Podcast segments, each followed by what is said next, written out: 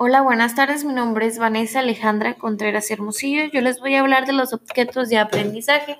Encontré cuatro definiciones. La primera de ellas dice que son estrategias de cooperación para el uso de recursos en la región. La segunda son una herramienta educativa que puede insertarse en propuestas curriculares y metodologías de enseñanza y aprendizaje de muy diversa índole. La tercera es cualquier recurso digital que puede ser reusado como un soporte para el aprendizaje. Esto lo dice Wilder.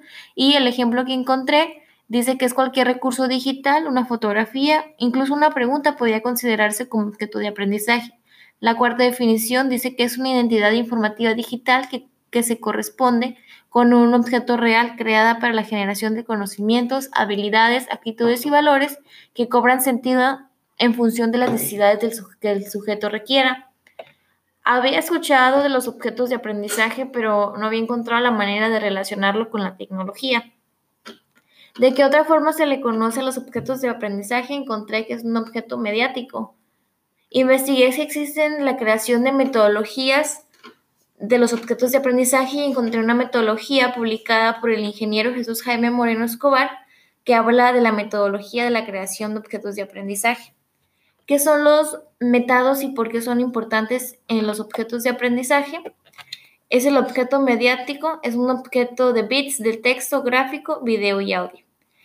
Los sistemas de gestión de aprendizaje son un software que facilita la gestión, entrega y seguimiento de analíticos de programas de capacitación empresarial. Encontré cinco sistemas. Uno de ellos es SGA, que funciona con tecnología web y cumple con determinados estándares que aseguran la interoperabilidad, que es la capacidad del sistema de trabajar con otros diferentes, su resuabilidad, que es la capacidad de reutilización de sus objetos de aprendizaje, la gestión, disponibilidad de información acerca de sus estudiantes, los contenidos y los procedimientos docentes, la, accesibilidad, fácil acceso a los contenidos y procesos en tiempo y en forma apropiada, la durabilidad, la capacidad tecnológica de garantizar estabilidad, permanencia en los resultados necesarios.